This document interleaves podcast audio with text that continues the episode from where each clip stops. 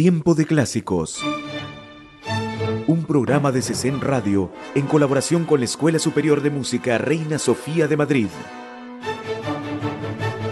Hola, este es Tiempo de Clásicos y hoy el protagonista de nuestra historia va a ser un compositor ruso, considerado por muchos el padre del nacionalismo ruso, Mikhail Glinka.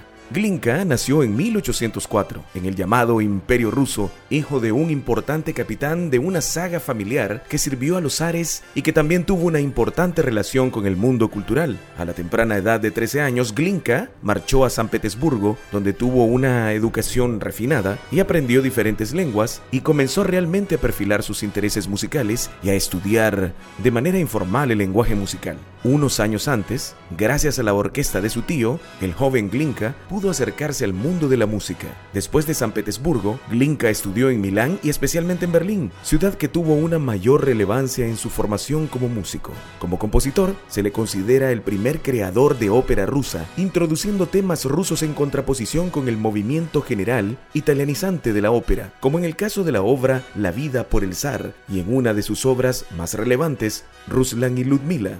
Como compositor fue uno de los pioneros en introducir estructuras folclóricas en la música clásica, melodías populares que ensamblaba en sus obras como por ejemplo en el caso de la sinfonía sobre dos temas rusos. Su aportación es clave para entender la obra de autores rusos posteriores como Korsakov, Tchaikovsky o Mussorgsky. Cabe señalar también la aportación de la música popular española en su obra después de un importante viaje a España donde conoció a Pedro Fernández, secretario personal que le acompañaría en los últimos años de su vida. Esta influencia popular española se percibe en su jota aragonesa o en su obertura española. También exploró la música de cámara, como en el caso de la pieza que vamos a escuchar hoy, el trío patético para piano, clarinete y fagot en re menor. Hoy lo escucharemos en una versión para piano, violín y fagot, tocado por el trío Scarlatti Casa de la Moneda, con Iván Yarchevsky al piano, Jesús Viedna al fagot y Anna Milman al violín.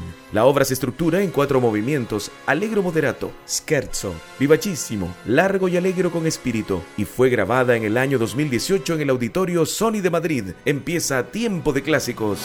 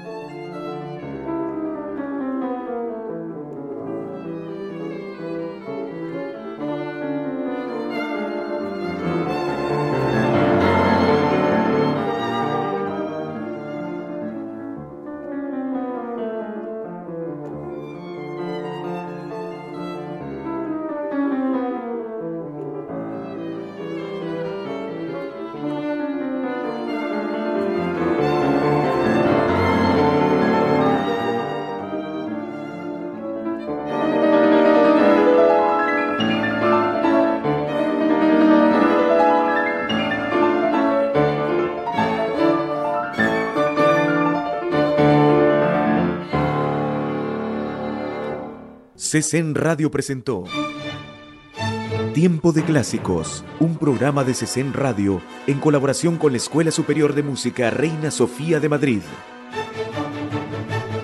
CESEN Radio, la radio del Centro Cultural de España en Nicaragua.